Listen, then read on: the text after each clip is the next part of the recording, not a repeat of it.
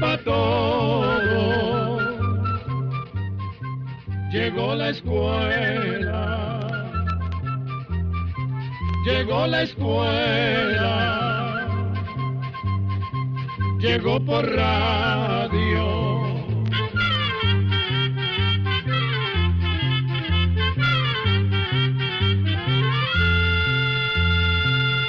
Oigamos la respuesta. Es el programa que les trae a ustedes el Instituto Centroamericano de Extensión de la Cultura, ICQ. El señor Roberto Carlos López Vázquez nos envía un correo electrónico desde Zacatecoluca, El Salvador, y en el cual nos pregunta lo siguiente. Quiero que me digan si tienen conocimiento de un animal llamado cotusa Aquí, en El Salvador, muchas personas los cazan para comérselos. Quiero saber si en los países de Centroamérica se ven estos animales. Oigamos la respuesta. Los animales que en El Salvador se conocen como cotuzas, en Costa Rica son llamados guatusas. En otros países también se les conoce con nombres como guaqueques, cherengues, picures, ñeques, guatines o añujes. Las guatusas son roedores, es decir, que son parientes de las ratas, ratones, ardillas y puercoespines. Son del tamaño de un gato y el pelaje es de color café rojizo. Hay personas que dicen que su cuerpo recuerda al de un venado en miniatura. Estos animalitos viven en regiones bajas o boscosas de Centroamérica. También hay cotuzas en el sur de México y en varios países de América del Sur como Ecuador, Colombia, Venezuela, Brasil y Paraguay. Las cotuzas se alimentan principalmente de frutas y hojas. Suelen refugiarse en madrigueras que hacen en la tierra o en los troncos de los árboles. Según dicen los científicos, las cotuzas son muy útiles pues ayudan a esparcir semillas de muchas especies de plantas. Eso ocurre porque tienen la costumbre de recoger semillas y enterrarlas en diferentes lugares para guardarlas como alimento.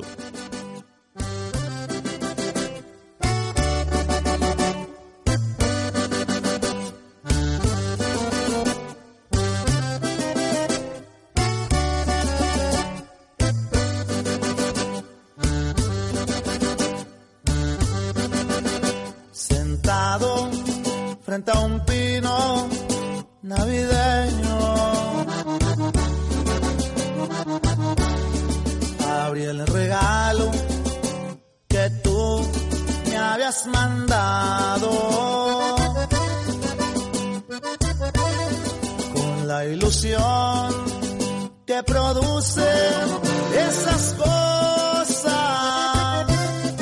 Vi con tristeza que te habías equivocado.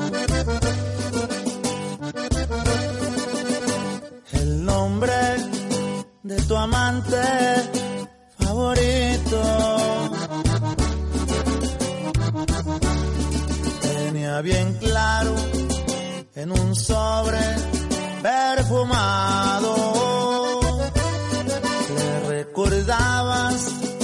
hace tiempo eran amantes y que el regalo era el gran aniversario. Ya nunca más en Navidad tendré tus labios ese pino, aunque sé de extrañarlo.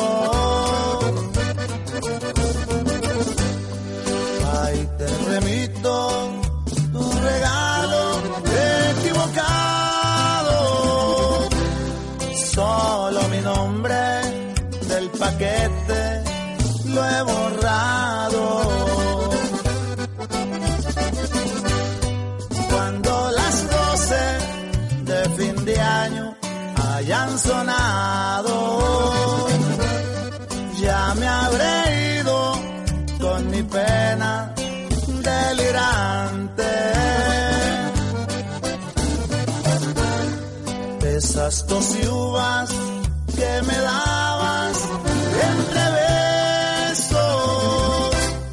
Ya no las quiero, se las guardas a tu amante.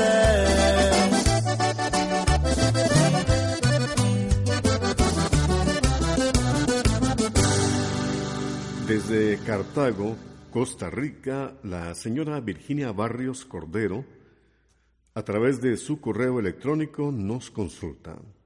¿Cuál es la mejor forma de atomizar un almácigo y que no se queme? Escuchemos la respuesta. Existen dos razones por las que se queman las hojas cuando se atomiza un almácigo. Una de ellas es la falta de humedad en el suelo. La otra razón sucede cuando se usa un producto muy concentrado para hacer las fumigaciones. Al usar el producto de esta manera, en lugar de ser absorbido por la planta, más bien tiende a extraer o sacar el agua de las hojas o raíces, provocando que se quemen o marchiten. Para evitar estos problemas se deben utilizar las dosis que se recomiendan en el empaque o hasta un poco más raras, aunque esto obligue a atomizar los almácigos con más frecuencia. También hay que procurar hacer esas aplicaciones en las horas más frescas del día. Además, conviene usar boquillas que rocíen las gotas en forma muy fina, de manera que cubran bien las hojas y no haya desperdicio del producto por goteo. Cuando las atomizaciones o aplicaciones son muy seguidas, es recomendable hacer antes un riego de agua sobre el follaje para así lavar o remover las sales del fertilizante que hayan quedado de aplicaciones anteriores. ¿Qué tipo de combustible es el que usan las naves espaciales? La pregunta la hace el señor José Luis Castro. Nos escribe desde Santa Ana, El Salvador. Escuchemos la respuesta.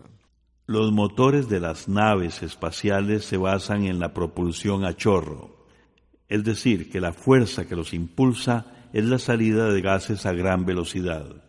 Es más o menos lo que sucede cuando inflamos un globo y sin hacerle un nudo lo soltamos. Para producir la cantidad de gas necesaria para impulsar una nave espacial, se usa hidrógeno mezclado con oxígeno. Ese hidrógeno se utiliza en forma líquida o sólida. Lanzar cohetes espaciales requiere una enorme cantidad de combustible. Para que usted se dé una idea, en uno de esos lanzamientos, el del cohete Saturno V, se utilizaron cerca de 13 toneladas de combustible por segundo durante dos minutos y medio. Aunque estos combustibles han permitido mandar y mantener naves en el espacio, todavía no son lo suficientemente estables para realizar viajes muy largos con seres humanos. Esto es lo que está investigando precisamente el científico y astronauta costarricense Franklin Chang Díaz. El astronauta Chang Díaz está haciendo pruebas para crear un motor que funcione con un nuevo material llamado plasma. Este material, el plasma, es mucho más potente que el hidrógeno. También es más barato y permitirá hacer viajes a Marte, por ejemplo, en tan solo 39 días. En la actualidad esos viajes duran de siete a ocho meses y permanecer tanto tiempo en el espacio, en esos sitios tan alejados, resulta peligroso para la salud de los astronautas. Desde Masaya, Nicaragua, el señor Hilton Sosa Sánchez nos pregunta. ¿Por qué la concha de mar suena cuando se la pone uno en la oreja y se oye como si uno estuviera escuchando al mar? Oigamos la respuesta. Muchos de nosotros todavía recordamos el asombro que nos causó cuando, siendo niños, nos pusieron un caracol o concha en el oído y nos dijeron que escucháramos el mar. Pero la realidad es que el hermoso sonido del mar no había quedado grabado en la concha o en el caracol, ni nada parecido. Según nos dicen los científicos, lo que sucede es que el caracol actúa como una caja de resonancia de cualquier sonido que haya afuera. El material y la forma irregular del caracol hacen que las ondas de sonido suenen algo diferentes. Si tomamos un caracol de mar en la playa y escuchamos en su interior, ciertamente oiremos el ruido del agua, pero esto ocurrirá solamente porque nos encontramos cerca del mar. Si nos llevamos el caracol a una sala de grabación donde no existe ningún ruido y lo colocamos cerca de nuestro oído, no escucharemos absolutamente nada. El amigo oyente Moisés Ricardo López Hernández nos escribe desde la ciudad de Guatemala y nos hace la siguiente pregunta. ¿Por qué se produjo la Revolución Mexicana?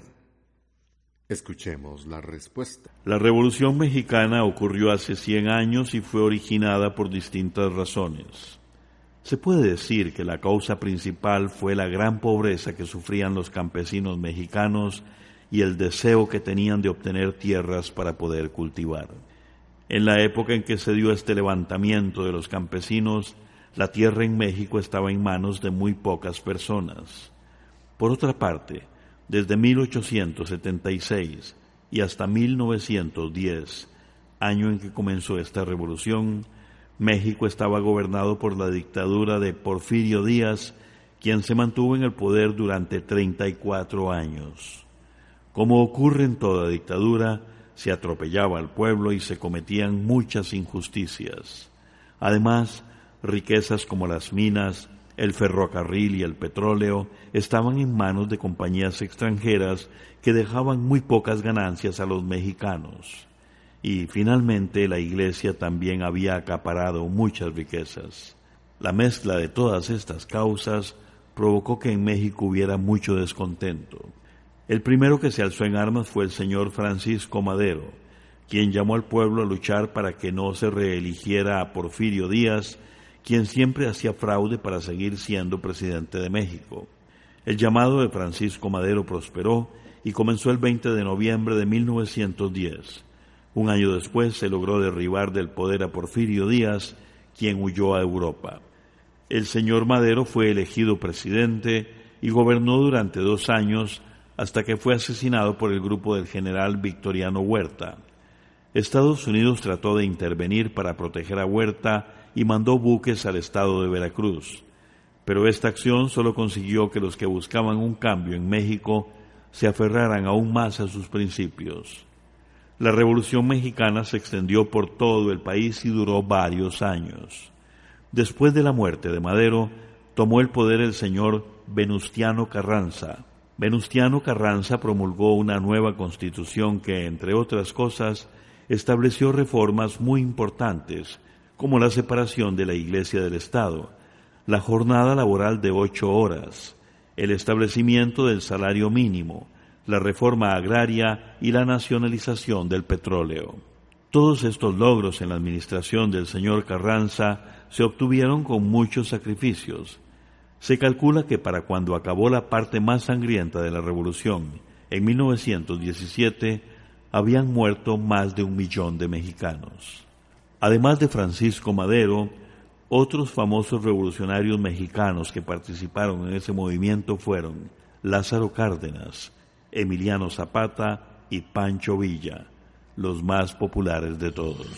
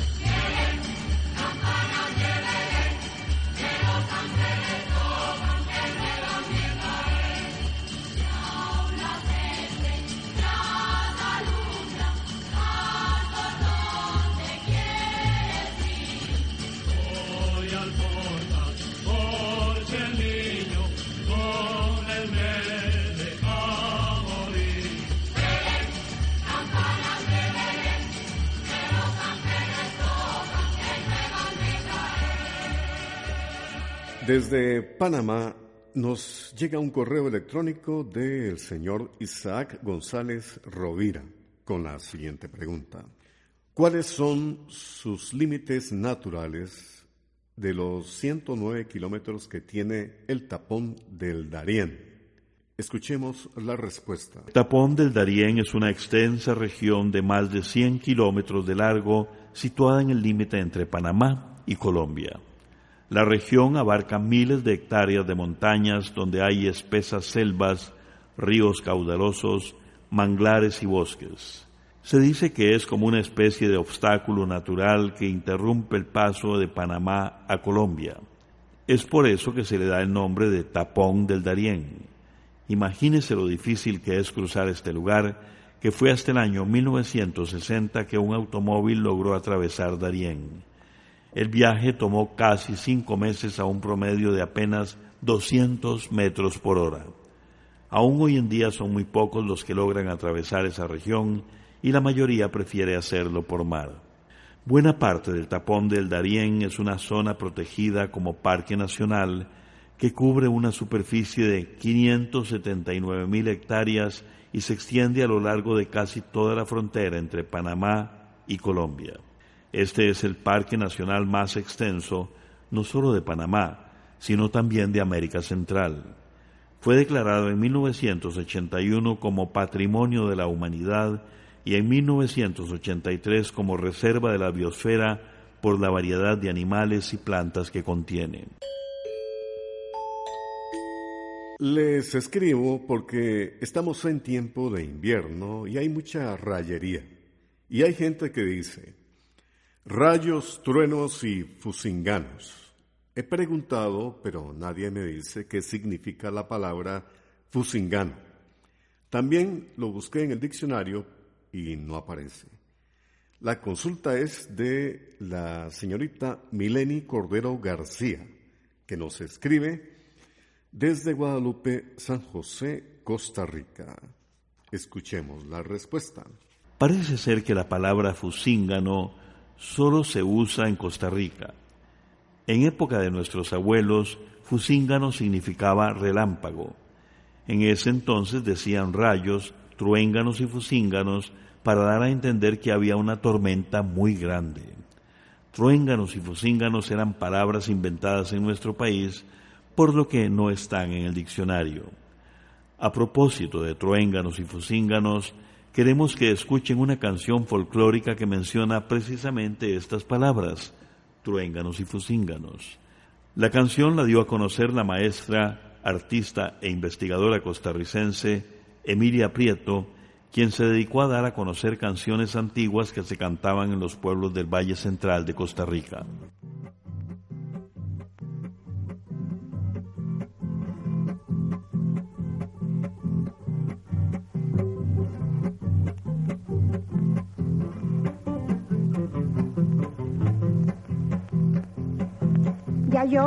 De aquí, tengo que volver a pagarle una promesa que le debo a esta mujer. Cartas y papelillos para mí deben de haber, con un suspiro tierno los voy a recoger. Truénganos y jusínganos se van a desatar, si yo me muero negra vos me vas a llorar. Poneme un ramillete rociado con tu llanto sobre mi cruz doliente y allá en el campo santo. Ya yo me voy de aquí y tengo que volver, pero si ya no vuelvo, pues ¿qué vamos a hacer?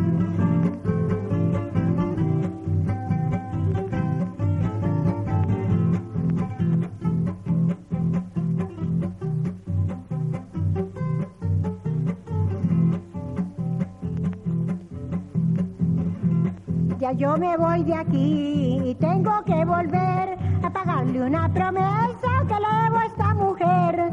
Cartas y papelillos para mí deben de haber, con un suspiro tierno los voy a recoger. Truénganos y jusínganos se van a desatar, si yo me muero negra vos me vas a llorar. Poneme un ramillete rociado con tu llanto sobre mi cruz doliente y allá en campo santo. Ya yo me voy de aquí y tengo que volver, pero si ya no vuelvo, pues ¿qué vamos hacer. Quiero saber si existe o existió la llamada fuente de la juventud. Es la consulta que nos hace un amigo oyente. Nos escucha desde la provincia de Alajuela en Costa Rica.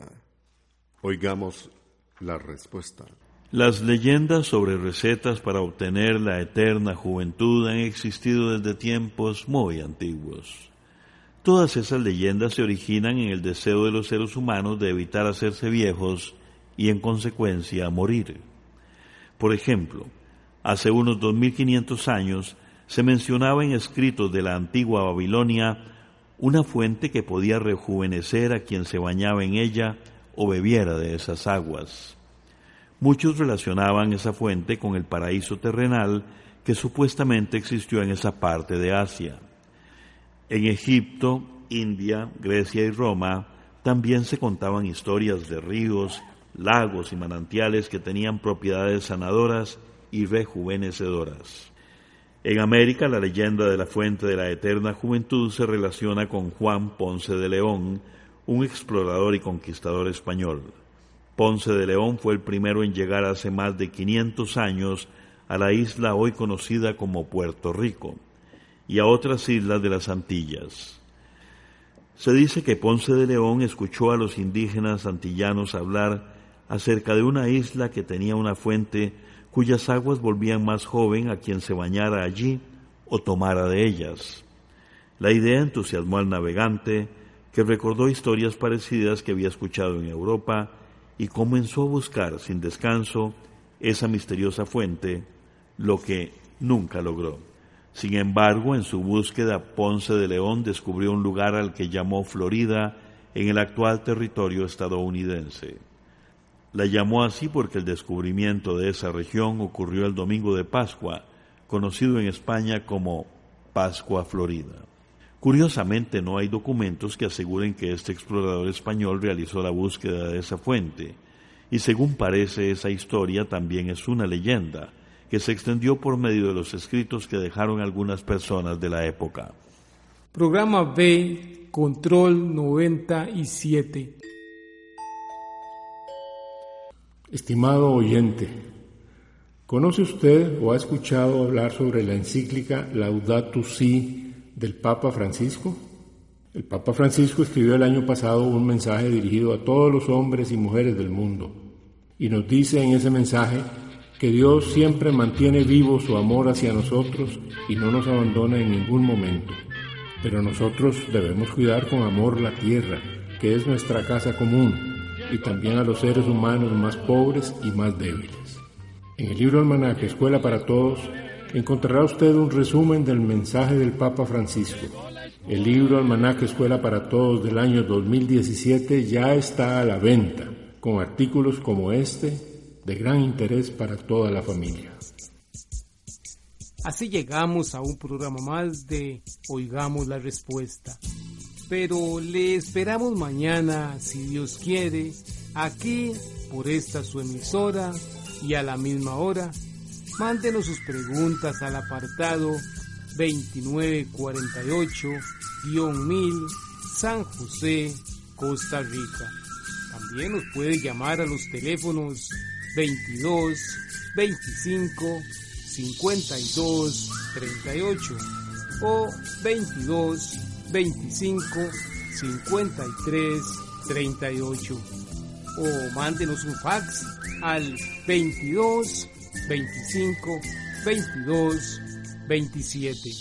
También le damos el correo electrónico isq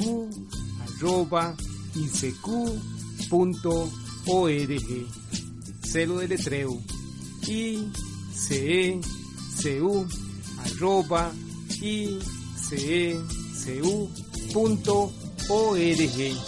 Para nosotros sus preguntas son muy importantes y estamos para servirle. También puede dirigir su pregunta a esta emisora que ellos amablemente nos darán llegar. Muy importante, dele su nombre completo, dirección bien exacta ah, y el lugar donde escuche el programa. Recuerde que comprender lo comprensible es un derecho humano. Que Dios le bendiga.